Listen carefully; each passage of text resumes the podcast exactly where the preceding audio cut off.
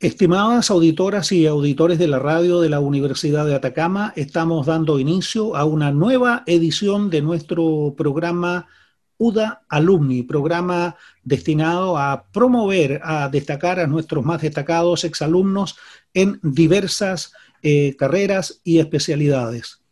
Hoy tenemos un invitado de lujo. Se trata del señor eh, Cristian Toutín Navarro, ingeniero civil de minas, egresado de nuestra universidad el año 1996.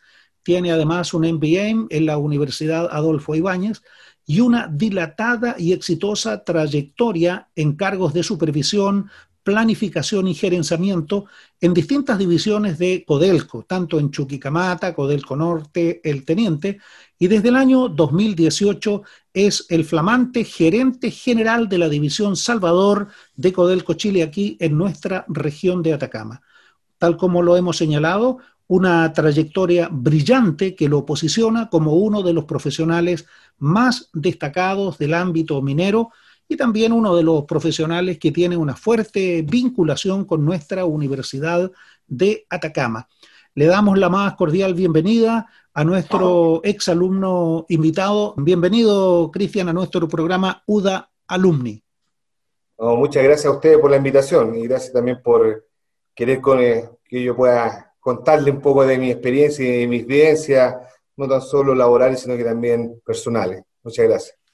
Qué bien, muchas gracias, Cristian. Siempre partimos con estas eh, entrevistas, con estas conversaciones, con este diálogo, eh, yéndonos a los orígenes, ¿ya? ¿Cuáles son las motivaciones que tuvo Cristian Tutín para elegir la Universidad de Atacama y estudiar justamente esta carrera de minería, que resulta muy compleja a veces para algunos?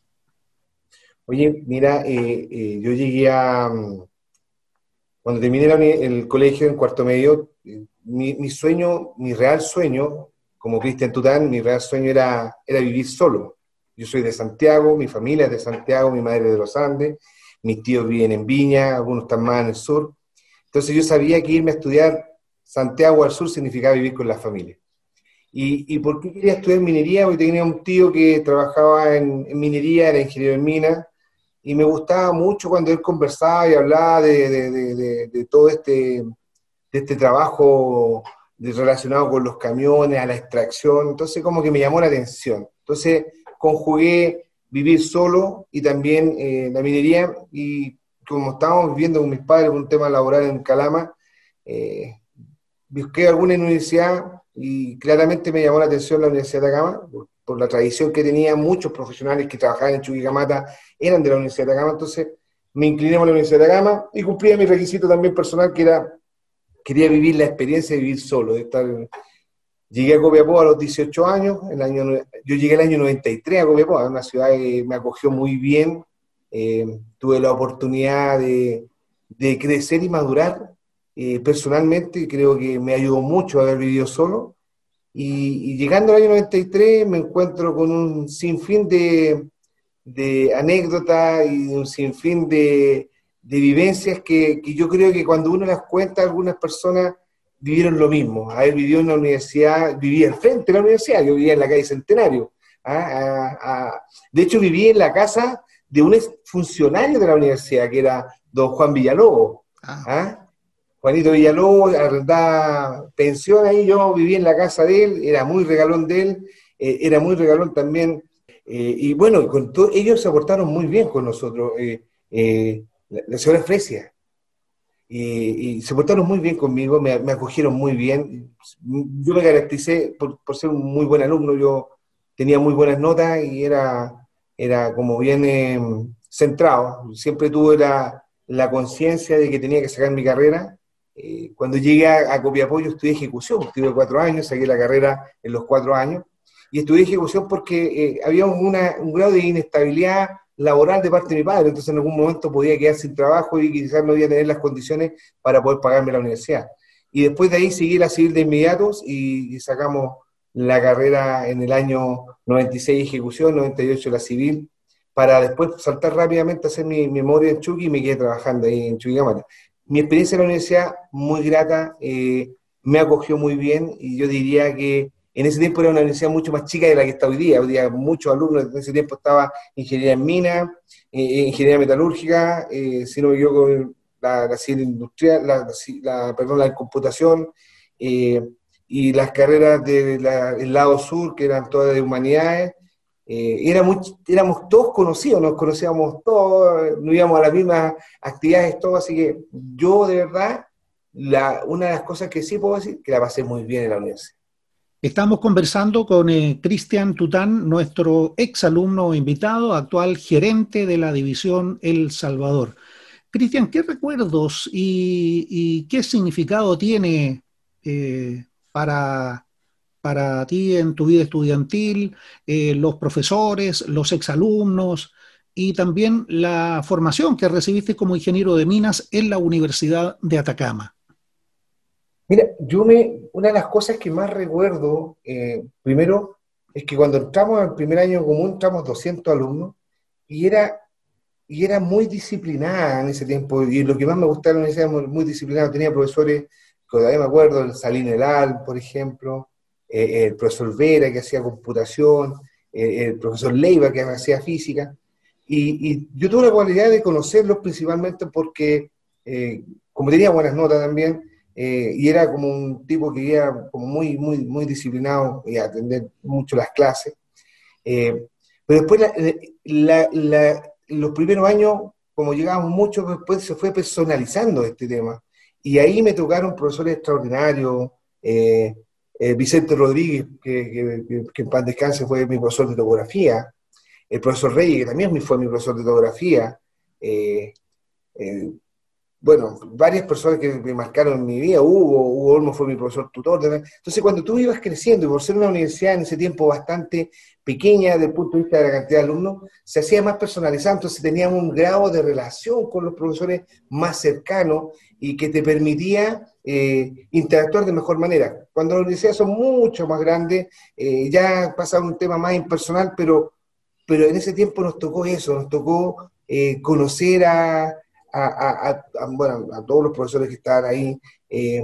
y tener esa cercanía como que te daba también un plus diferente, porque como que tenías un apego mayor a la universidad, esta cercanía te, te generaba también eh, cierta dinámica que te permitía también desafiarte a hacer cosas distintas.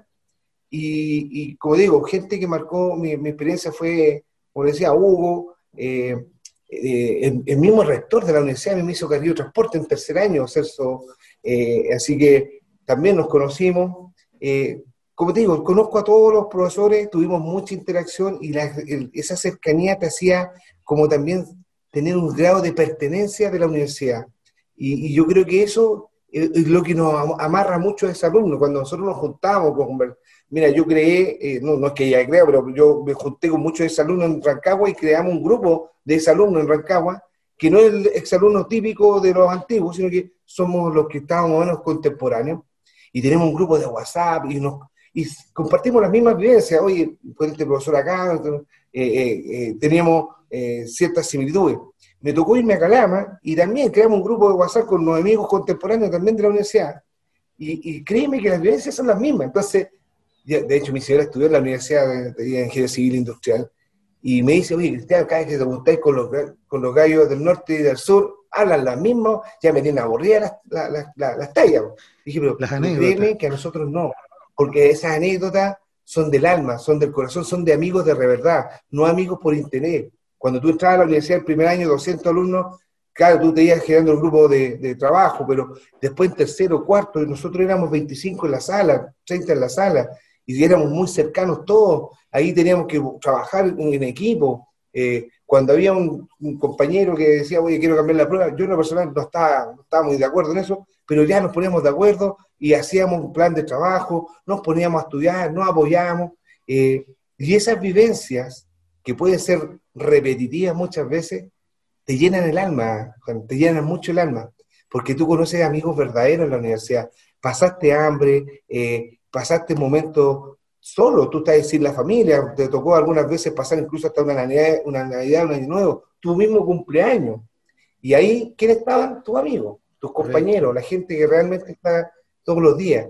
Oye, habían compañeros que tenían una situación económica bastante compleja. Y ahí nacía la solidaridad, el apoyo, nos ayudábamos, hacíamos, más que vida común, hacíamos almuerzos comunes donde cada uno hacía un aporte y la suma de tres eh, hacía el almuerzo para todos y el gasto era de uno. Entonces nos dimos cuenta que podíamos ser grandes amigos hasta el día de hoy. Yo tengo muchos amigos eh, en la universidad y todavía tengo contacto con ellos, tenemos grupos de, conversación y, créeme que eh, es muy bonito, es muy llena de mucho el alma cuando te acuerdas de aquellos momentos que vivimos en la universidad. Sí, qué motivo escuchar a un exalumno tan destacado, de tan alta jerarquía, que no se ha olvidado de sus orígenes y que reconoce justamente esos valores que se forman en, eh, la, en el estudio superior aquí en la Universidad de Atacama, sobre todo valores eh, universales como son la, solidaridad, la, colaboración, y eso es muy bueno y se reconoce. Eh, Estimado eh, Cristian, ¿tú desarrollaste alguna otra actividad en la universidad, además de ser un alumno muy, muy eh, dedicado, muy riguroso, muy disciplinado? Eh, ¿Participaste en alguna otra actividad extracurricular? Me refiero al deporte, por ejemplo, al arte, o solamente fue el estudio lo que te motivó? No, no, no, no. Mira, me tocó la casualidad de que yo los primeros dos años me centré mucho en estudiar jugaba la pelota con, con amigos, yo jugué harto tiempo la pelota tenía ciertas cualidades, por lo menos futbolísticas. Y acuérdate del año 93, y, aquí quiero hacer, les voy a hacer un viaje al futuro, o sea, al pasado a ustedes. En el año 93 estaba Zamorano en el Real Madrid, entonces estaba todo, toda la expectación de Zamorano, Real Madrid, qué sé yo. Y había una competencia en la, en la universidad que se llamaba el, el campeonato interno. Habían equipos que se llamaban eh, Rayo Vallecán, el Físico, el, Olimpo, que era en ese tiempo, eh, estaba eh, los Picacesos, el, el Inter, todavía me acuerdo de varios, varios de esos equipos, y yo tenía un grupo de amigos que pusieron al equipo Real Copete, ¿ah? en honor a Real Madrid, pero Real Copete. Y me invitaron a jugar ese equipo. ¿ah? Teníamos un grupo de WhatsApp con el grupo de Real Copete. Y créeme que todos los todavía se mantiene. El otro día, es, hace como un año atrás, hicieron una junta de los eh, ex de Real Copete. Bueno, algunos ya no le entran las camisetas, pero hicieron el intento. Yo no pude ir lamentablemente porque estaba fuera de, la, zona. Eh, pero compartíamos todos los fines de semana y era un ambiente, oye, jugamos en cancha de tierra, Juan. Yo hoy día veo a los muchachos cancha de pasto, sintético, y me alegro porque tiene que haber una, una, una renovación, se tiene una actualización. Nosotros jugábamos cancha tierra, donde tú tenías que barrer en el piso y te, como una semana remillado. Entonces, era, era, era otro momento. Pero mira, nos conocíamos todos. Toda la gente se conocía, eh, los equipos éramos los mismos compañeros de curso, de universidad. O sea, era, era yo, yo quizás pude haber visto un par de peleas muy puntuales, pero en general todos nos conocíamos y éramos súper competitivos también. Eh, entonces, eh, creo yo que se, se, formó un ambiente rico. Eh, te voy a contar, después del partido viene el típico que se juntaban, se tomaban unas una bebidas, quizás algunos tomaban una, alguna cerveza para celebrar, pero terminamos los mismos equipos después conversando. O sea, eh, eso no se ve hoy día en otro lado. Hoy día como que, se, como que la rivalidad traspasa mucho más allá de, la, de los roles que uno ejerce cuando está jugando a la pelota. Esto no, es un ambiente rico y en la misma noche había una fiesta de la universidad, no sé, en la misma universidad y nos podríamos encontrar. O sea, podríamos haber ganado o perdido, pero la amistad y, la, y, la, y esta cercanía existía. Yo, hay muchos compañeros de la universidad que deben acordarse y de compartir conmigo que quizás no fueron amigos de la universidad, pero cuando nos veíamos nos saludábamos, porque sabíamos que estudiábamos juntos o que teníamos cursos más o menos parecidos, etc. Entonces, eso, eso de verdad a mí eh, es como que yo cuando lo comento, yo tengo mi hija hoy día en la universidad y mi hijo que yo digo, hoy día no sé cómo será, porque lamentablemente no, no, tengo mucha información cómo será hoy día, pero en ese tiempo era, era increíble, era extraordinario de que tú te encontrabas con la misma gente en todos lados y había un grado de, de, no sé si amistad, pero de, cercanía, que permitía sentirse seguro, sentirse eh, que, eh, abrazado y querido. insisto, pudo haber habido algunas veces algunas diferencias y discusiones, incluso esta pelea, pero eran las mínimas, las mínimas. Hoy día tú ves las noticias, ves, ves, lo que está pasando en Chile, cómo, cómo cambió este, este Chile. El Chile que yo viví en el año 93-98, en mi universidad, en mi ciudad de Copiapó, eh, que quiero mucho que mi hija en Copiapó, eh, yo siento que, que, eran otros tiempos. Tú podías andar libremente por la calle, eh, te podías trasladar de un lado a otro, la delincuencia era básica, y, y, todos nosotros de alguna forma nos protegíamos. Ah, no, el que, no ese cabro que está ahí es de, la, ingeniería, no, ese cabro estudia en el físico, no, es el del tecnológico. Y nos conocíamos sin ser amigos, pero nos conocíamos y de alguna forma nos protegíamos. Correcto. Qué interesante reflexión y qué buenos recuerdos. Te quiero llevar al ámbito profesional, estimado Cristian. Eh, durante 21 años de ejercicio profesional muy brillante, eh, has desarrollado importantes funciones de supervisión, de planificación, eh, actividades gerenciales y últimamente, bueno, eres el gerente de la división el, el Salvador. ¿Cómo evalúas tú esa experiencia en tu vida profesional?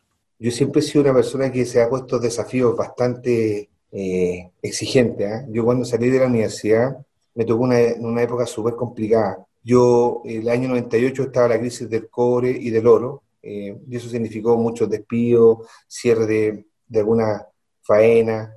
Y, yo me recuerdo que había sacado mi carrera en seis años, siendo mejor alumno en varios años de la carrera, y yo empecé a mandar, porque quería hacer mi, mi, mi, proyecto de titulación, mi tesis, mi memoria en alguna faena minera.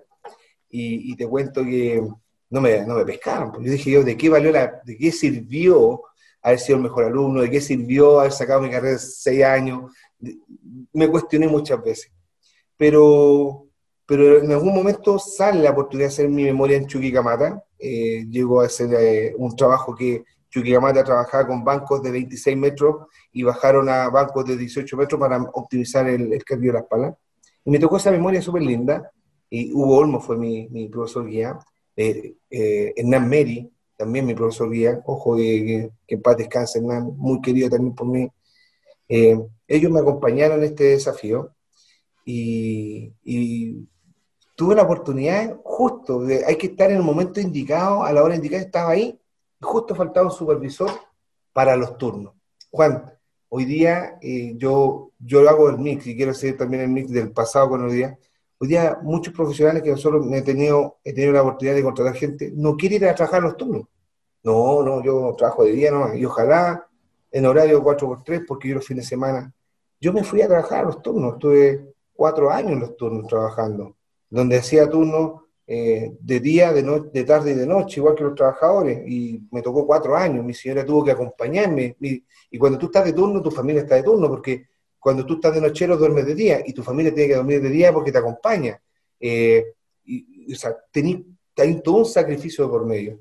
Eh, y yo veía, Juan, te lo, te lo, prometo, que yo veía que yo entré en los turnos, tuve cuatro años y muchos profesionales entraban a los turnos, no estaban ni uno ni dos años y salían.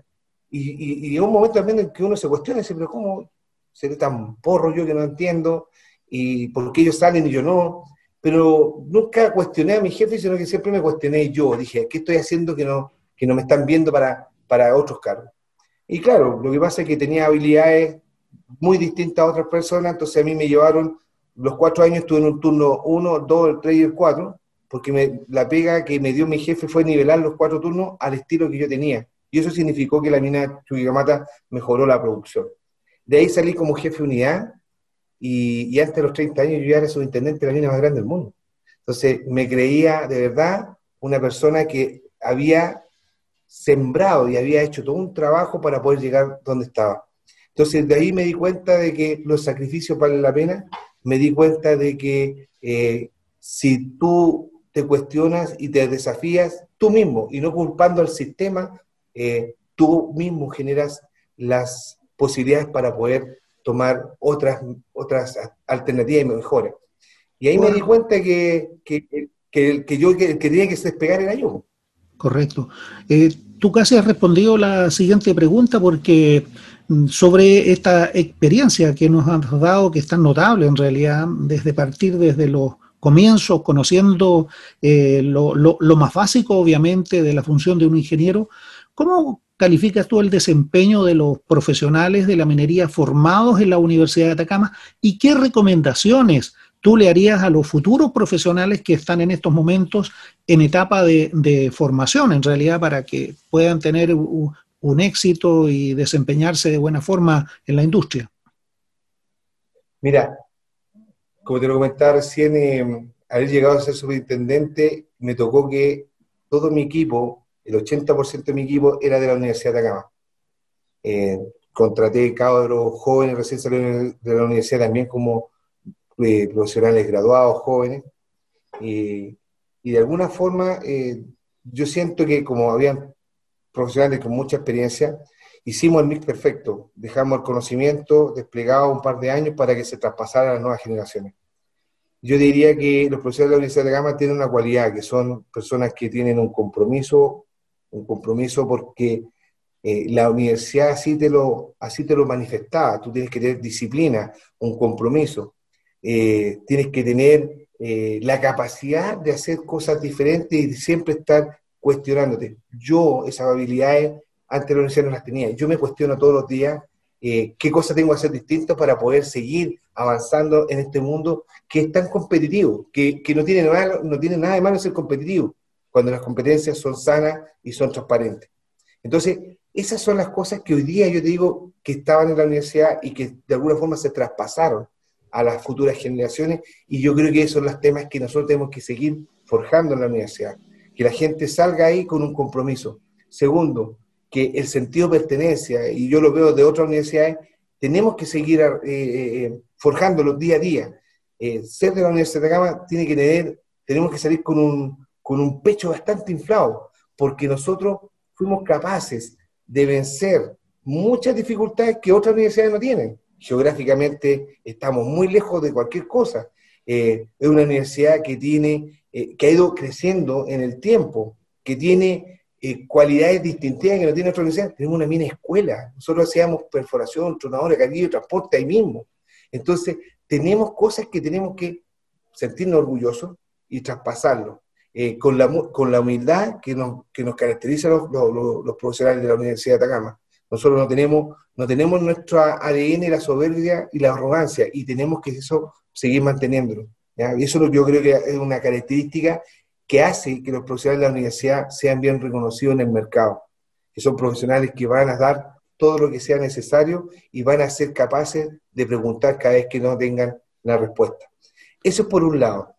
Pero quería comentarte que después de ser subintendente me tocaron varias experiencias para llegar a gerente y aquí me quiero detener para la segunda pregunta, ¿qué, recomendación daría a los profesores jóvenes? Porque del momento que salté subintendente, fui gerente de seguridad en Chuquicamata, Estuve dos años como gerente de seguridad, después me fui a teniente como gerente de seguridad, fui gerente de mina, gerente de operaciones, volví a, Chucky como gerente de operaciones, y en todo ese transcurso me tocó entrevistar muchos profesionales jóvenes. Y una de las cosas de los profesionales jóvenes hoy día que, deben cautelar es que muchas veces eh, dentro de su lenguaje eh, cometemos algunos errores. Por ejemplo, eh, muchas veces los profesionales dicen, no, yo busco estabilidad laboral. Yo he dicho, la estabilidad laboral, yo, Cristian Tután, no me la da la empresa, me la doy yo, a través de mi seguridad, a través de mi compromiso, a través de mi involucramiento, de ser eficiente y eficaz, trabajar con excelencia, esa es mi estabilidad laboral. No que una empresa me diga que yo le voy a dar estabilidad laboral. Eso no puede ser. Los profesionales tienen que sentirse seguros en el momento en que pisan un empleo, sea cual sea. Y la empleabilidad va a depender cómo nosotros nos destacamos, cómo nosotros hacemos la pega. Eso por un lado. Segundo, cuando nosotros nos metimos a la minería, sabemos cuáles son los riesgos y cuáles son las implicancias. Trabajar por turno está dentro de las posibilidades. ¿Qué significa trabajar por turno? Un 7x7, un 4x3, vivir fuera de la casa. Y eso tenemos que ser capaces de entenderlo desde el momento que nosotros tomamos hoy día la decisión de estudiar minería. Yo se lo digo a todos los alumnos, a todos los cabros que están llegando a trabajar. Cuando usted decidió, o usted siendo hombre o mujer, decidió tomar esta, esta carrera, eh, tiene que saber que esta carrera, lamentablemente, las faenas mineras no están al lado del Alto Las Condes ni el Parque Arauco, están en sectores geográficamente alejados y que no hay posibilidad muchas veces de tener un sistema de turno ad hoc como le gustaría tener a todo el mundo. Y eso tenemos que aceptarlo, porque de lo contrario partimos eh, sin conocer qué es lo que era la minería. Y eso un poco también se lo he enseñado, porque hay mucha gente que dice, no, yo no quiero trabajar por turno, no me, no me acomoda el 7x7, no me acomoda el, el 4x3, yo me gustaría vivir en Santiago y viajar todos los días. Bueno, estas son las condiciones. Y ahí, cada vez que una persona vaya a buscar un empleo, tiene que saber cuáles son las condiciones, porque de lo contrario, la va a pasar mal. Me ha pasado profesionales jóvenes que han llegado a trabajar a distintas empresas que he estado yo, y por querer entrar a trabajar, ingresan, pero a los seis meses ven un profesional desmotivado, un profesional no con ganas de hacer cosas, y, ¿qué pasa con eso? Que pasa a ser un profesional que no cumple la exigencia o los compromisos y no está involucrado, y, el profesional sale la compañía de una manera que no debería haber salido. Entonces, eso también tiene que conocerlo. Y por último, cada vez que un profesional se inserta en el mundo laboral, tiene que ser capaz de reconocer cuáles son sus habilidades o fortalezas, pero al mismo tiempo cuáles son las brechas o oportunidades que tiene que trabajar. Yo hago una pregunta siempre, cada vez que me toca eh, entrevistar profesionales, eh, les pregunto cuáles son las tres cualidades que, si yo preguntara a su mamá, a su hermano, a sus compañeros de curso de la universidad, hablarían de él. Muchos dicen, no, la responsabilidad, el compromiso, etc. ¿Y cuál sería la, la que ellos dirían que la, la oportunidad o brecha que tienen que trabajar. No, ninguna. Y hoy digo, no, si tenemos que trabajar, pero tenemos que saber cuáles son las habilidades que tenemos que trabajar. Capacidad de escucha, eh, eh, lograr cohesión, eh, sentirse afiatado en un grupo de trabajo. De repente me cuesta afiatarme porque desconozco y me gustaría entrar más rápidamente y, entro más lento porque me, cuesta más tiempo conocer a las personas, etcétera, etcétera. Entonces, son las tres cosas que yo le invito a los profesionales el día de mañana, cada vez que les toque, tener en claro. Yo creo que eso va a permitir también ser honesto en la vida, y andar eh, por, por, por, todos los procesos que, le correspondan en una, empresa, eh, siendo muy transparente. Y esa es la invitación que le hago a todos mis profesionales del día de mañana. Muchas gracias, muy importante tu reflexión, estimado Cristian. Quiero llevarte a un tema que le preocupa a toda la región de Atacama, eh, tú como gerente de la División El Salvador, eh, enfrentas hoy el dilema del Salvador, ¿ya? Que es su futuro. Y ahí está el emblemático proyecto Rajo Inca. ¿Cómo enfrenta la división que tú diriges este importante desafío? ¿Podrías darnos algunos detalles de lo que va a significar en materia de, tiempo, de empleo, de duración de este proyecto? Sube. Mira, te voy a contar, voy a hacer una, analogía. Te cuento que yo trabajé en Teniente eh, tres años, en la, mina subterránea más grande del mundo, Chuquicamata, emblemática, más de 100 años, también la mina más grande del mundo de Arrajo Abierto. Y me tocó el 2018 llegar a Salvador. Tú dices, pero Cristian, si estás en Teniente, en Chuqui, y llegar a Salvador, una división que cerraba este año, 2021. No había más minerales como para poder mantener un proceso productivo. Y, todos me decían que yo estaba loco. Me decían, pero ¿cómo? viejo, tú estás trabajando en la Grandes Ligas, ¿por qué te vas a ir para allá? ¿Qué, ¿Qué, te invitó ese desafío? Y sabes qué, Juan, yo te voy a ser súper honesto. Eh, yo vi acá una gran posibilidad de hacer algo distinto, de que El Salvador se hiciera las cosas de manera distinta. Ojo, Juan, Salvador cerraba este año, porque no había más minería. La mina subterránea le queda solamente hasta diciembre y la vamos a extender por dos meses más, febrero, marzo del próximo año. Pero no hay más mineral. Se nos mete la dilución, no hay, no hay más mineral. Mineral, desde el punto de vista para extraer como mina. Mineral hay millones, pero hay que hacer toda una preparación para poder sacar. Entonces, cuando me toca este proyecto, yo dije, yo no voy a ir a cerrar Salvador. Mi carrera no se puede eh, caracterizar por cerrar una división o cerrar una empresa mineral. Se tiene que caracterizar por generar eh, rentabilizar un negocio y claramente generar empleabilidad y una sostenibilidad en el negocio. Llegamos al 2018 con mi equipo, en marzo, abril del 18, y en octubre presentamos el proyecto. Lo presentamos a la, a la de Evaluación Ambiental y nosotros nos dimos 15 meses para la aprobación. 15 meses. Lo logramos en 16. Un proyecto de este tipo no pasa en menos de dos años pero fue un proyecto bastante robusto, con bastante información, que tenía mucho, mucho, mucha ingeniería de, por medio. Y, me, toca, me toca aprobar, me aprobaron el proyecto en febrero del año 20, todo el mundo feliz, porque el 21 se acababa la subterránea, o sea, que se acababa Salvador, 8.500 personas se tenían que ir de acá. Yo era el que tenía que poner candado. Qué terrible eso, para mí era lo más injusto hacerlo, porque yo no estoy preparado para eso. Yo estoy porque a mí me prepararon para eh, hacer la pega de excelencia, hacer los negocios rentables, de tirar los negocios para arriba, y no me había tocado esta, esta posibilidad. Entonces nunca entró como posibilidad cerrar Salvador, sino que siempre en crecimiento. Y me aprueban el proyecto en febrero del año 20, después de 16 meses. Todo el mundo feliz, contento, y después sale esta, este impasse con, con el Consejo de Defensa del Estado y los tribunales ambientales, el cual llegamos a acuerdo ahora a fines de diciembre, eh, principio de enero. Entonces, ¿qué se viene después de esto? Se vienen 47 años más de Salvador. Salvador fue fundado en el año 1959 y se funda Salvador producto del cierre de la mina Potrerillo. ¿ya? Potrerillo se cierra y Salvador nace como Salvando Potrerillo y nace Salvador del año 59. Hoy día, el año 2021, Salvador tiene un proyecto que se llama Proyecto Rajoinca que viene por 47 años más. Este proyecto va a ir a extraer 800 millones de toneladas de mineral, 800 ¿ah? millones de una mina o de un, de un yacimiento de más de 2.800, o sea, estamos sacando el 30%. O sea, si son 47 años, tengo, tenemos Salvador para 120 años si queremos llevarlo a un, a un cálculo simple. O puede ser que sean los mismos 47 duplicando su producción que tenemos nosotros puestas. Salvador hoy día la producción está cercana a las 60.000 toneladas de corefino y con el proyecto vamos a llegar a las 90, 95.000. O sea, vamos a, vamos a producir 50% más de lo que hacemos hoy día, con, con procesos más eh, tecnificados, con mejor tecnología, con mayor inversión en temas de equipamiento. ¿Y esto qué va a generar? Que hoy día podamos proyectar Salvador por 47 años más podamos proyectar el campamento, ciudad, ciudad campamento también. El, proyecto viene ligado con la ciudad, no es que la ciudad se cierre.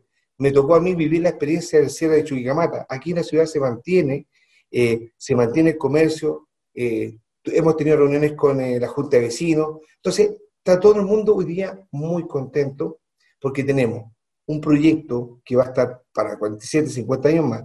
Tenemos una sostenibilidad en el proyecto, tenemos una, una mejora en todo lo que es el tratamiento de agua y el uso de energía, tenemos todo una, una mejora en todos nuestros procesos, vamos a, vamos a tomar los procesos productivos, instalaciones y los vamos a mejorar. O sea, estamos haciendo una tremenda inversión, estamos tomando los camiones que están quedando en desuso de otras faenas de edición como Chuquicamata, RT, y los vamos a traer para acá, los vamos a reacondicionar y vamos también a generar eh, una producción eh, pensando en el reciclaje también de los de lo activos. Vamos, en el PIC máximo, vamos a contratar más de 2.500 personas en la fase de construcción. Estamos orientados 100% a la mano de obra local. O sea, queremos que las empresas se comprometan con nosotros. Cada vez que llega una empresa se compromete a la mano de obra local. Pero no es tan fácil generar eh, esa, esa épica si no damos la herramienta. Entonces estamos trabajando con los centros de formación, con los liceos, para ver cómo adecuamos la educación del año 21 y del año 22 con los requerimientos que vamos a tener acá. Tenemos un, trabajo con la universidad donde queremos nosotros certificar y nivelar a todos nuestros trabajadores porque queremos una apuesta entre el año 2025 y 2030 que el 100% de nuestros operadores tengan el grado técnico minero o metalurgista. Y para eso necesitamos alguien que nos venga a nivelar, certificar, etc. Y tenemos un plan de trabajo con la universidad también en ese tipo para poder potenciar la universidad regional en esta transformación de Salvador. Y le hemos llamado transformación del Salvador porque vamos a pasar de una mina subterránea a una mina rajo. Y eso significa transformación técnica, es decir, equipos distintos, formas de operar distintas, métodos de explotación distintos. Pero también tenemos una transformación adaptativa, donde necesitamos gente con mejores tomas de decisiones, con mejores eh, competencias técnicas y por sobre todo con un entrenamiento distinto. Le hemos llamado eso el ADN de Salvador. Hoy día, tolerancia cero en accidentes, tolerancia cero en, contaminación ambiental o riesgos ambientales, tolerancia cero en materia de contagios COVID, que nos ha ido muy bien en la división, y claramente trabajar con excelencia, que significa cumplir nuestras promesas, cumplir nuestros compromisos, cumplir nuestras metas y objetivos, y eso el año pasado, 2020, lo hicimos.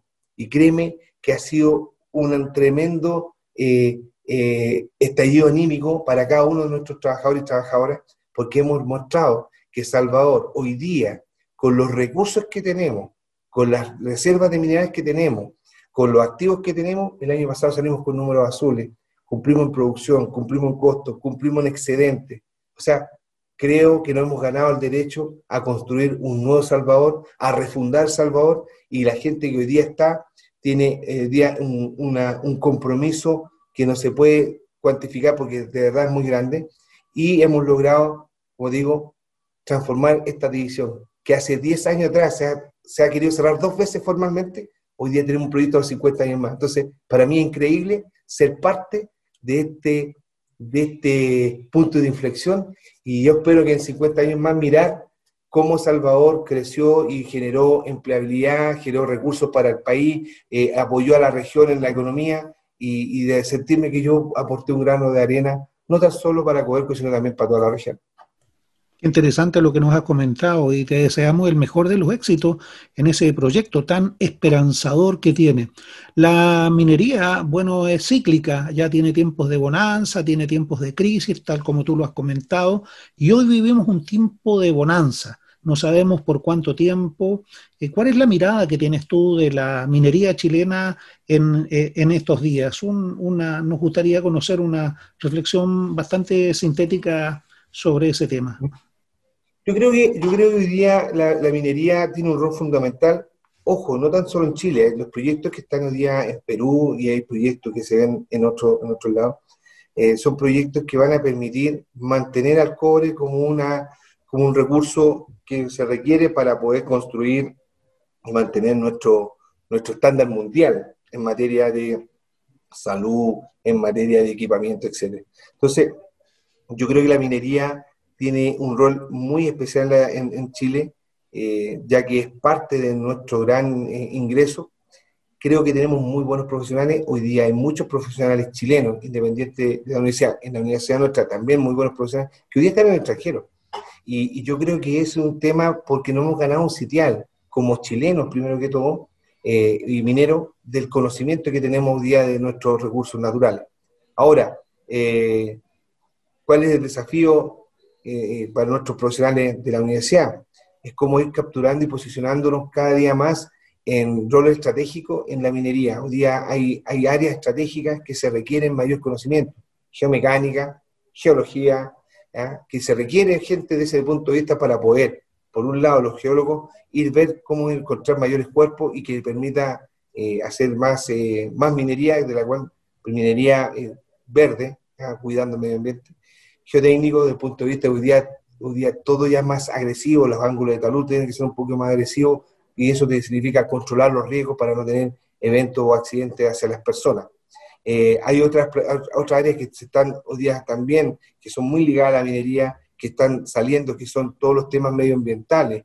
Y ahí se requiere también un conocimiento, una, una experiencia, eh, un conocimiento ya diferente, que, que, permita acompañar los proyectos mineros cautelando el cuidado del medio ambiente, las comunidades y el entorno en general. Hoy día es inaceptable derramar una gota de aceite en cualquier lado donde esté una faena minera.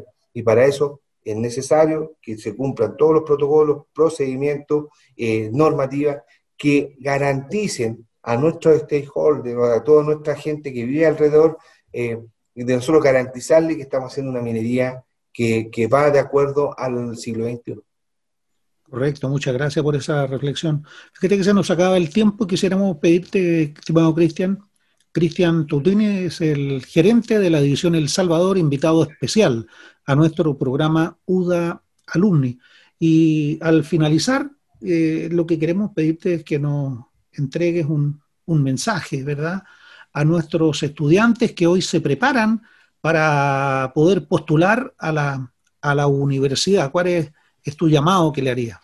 Lo primero es que le, diría que conozcan bien qué es lo que es la minería, los desafíos que vienen a futuro en forma muy, muy simple y que sepan en que la minería se requiere mucho sacrificio y que la familia tiene que estar dispuesta a eso. Primero uno y también la familia.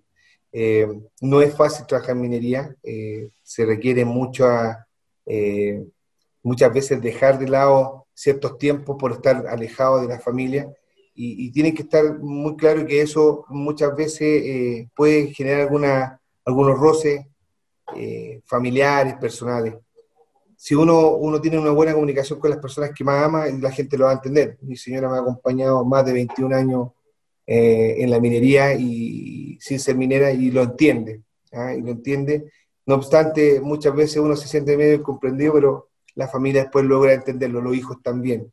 Eh, tenemos que entender que hay mucho sacrificio, pero por otro lado hay muchas satisfacciones. Estar, por ejemplo, hoy día en Salvador con este nuevo proyecto, hay muchos profesionales hoy que se sienten muy motivados porque van a darse cuenta que esto no ocurre todos los años. Pasar de una mina subterránea a un rajo, esta cuestión, eh, vamos a escribir un libro, vamos a ser parte de la historia, vamos a ir a Frías Valenzuela mañana, oiga, venga a hacer una historia de nosotros porque estuvimos acá.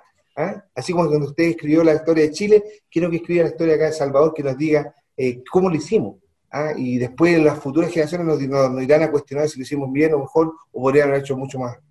También le diría a las nuevas generaciones que la minería es una carrera muy bonita, de verdad, desafiante, con, con todos los días eh, nuevas situaciones que te invitan a hacer, te mantiene vigente, te tienes que actualizar. ¿ah? No puedes quedarte con los, con los textos del año 80 eh, operando hoy día, te tienes que actualizar y eso te mantiene bastante vivo y vigente, como decía anteriormente. Y, por sobre todo, tener ganas de construir un nuevo, un, nuevo eh, mundo minero. La minería tiene que migrar a ser una minería de excelencia y, y todo lo que estamos haciendo en minería, créanme que es un aporte para la gente que está en la zona, para el país, para la economía global. Así que, eh, sentirse con esa épica de que todo lo que hacemos en minería, hay mucha gente que le impacta de manera directa e indirectamente. Y cuando la gente le impacta de, positivamente, tanto directa e indirectamente, tenemos que sentirnos contentos que eso significa que existe una economía circular en torno a, este negocio minero. Así que lo invito, es una carrera muy bonita, eh, eh, es difícil, pero con perseverancia, eh, con ganas, con compromiso, créanme que lo van a lograr y después las satisfacciones, cada uno después tendrá que hablarlo, pero créanme que 100% van a ser eh, satisfacciones muy buenas porque se dan cuenta que van a crecer como personas, como profesionales y al mismo tiempo van a estar en un negocio y un rubro tan importante para la economía de nuestro país. Hemos conversado con Cristian Tután Navarro, gerente general de la División El Salvador, brillante, destacado, ex alumno de nuestra casa de estudios, en este programa UDA Alumni, edición 2021. Queremos agradecer a Cristian la excelente disposición que nos ha dado de su ocupado tiempo para poder conversar con nosotros, explicarnos, ¿verdad?, eh, detalles de este proyecto, reflexionar sobre el futuro de la minería y evocar también su vida estudiantil. Gracias, Cristian, por eh, aceptar esta invitación y por acompañarnos en este programa. Muchas gracias a ustedes por la invitación y un abrazo fraterno a todas y a todos quienes son parte, exalumnos de la universidad, hoy día estudiando y a los futuros eh, alumnos que van a llegar. Yo creo que eh, tenemos que trabajar en lograr este sentido de pertenencia. Somos una, una universidad bastante prestigiosa en el mundo minero y que debemos resaltar el compromiso, el, las ganas de hacer las cosas diferentes, la excelencia y pero por sobre todo el compañerismo. Así que agradecido la, de la invitación y también desde a todos un abrazo, insisto, fraterno y seguir siendo la, universidad minera más prestigiosa por lo menos de, de Chile y también en gran parte del mundo. Muchas gracias, Cristian. Recordamos a nuestros auditores que este programa se transmite todos los jueves y todos los sábados a las 11 de la mañana por el 96.5, la frecuencia de la radio de la universidad. También a través de la plataforma eltelón.com vía online y va a quedar ahí en la plataforma de Spotify en eh, los podcasts usted tiene que digitar Audios Universidad de Atacama y va a encontrar esta grabación para que la escuche en la tranquilidad de su hogar o de su oficina. Les invitamos a una nueva edición de el programa UDA Alumni la próxima semana. Gracias por sintonizarnos.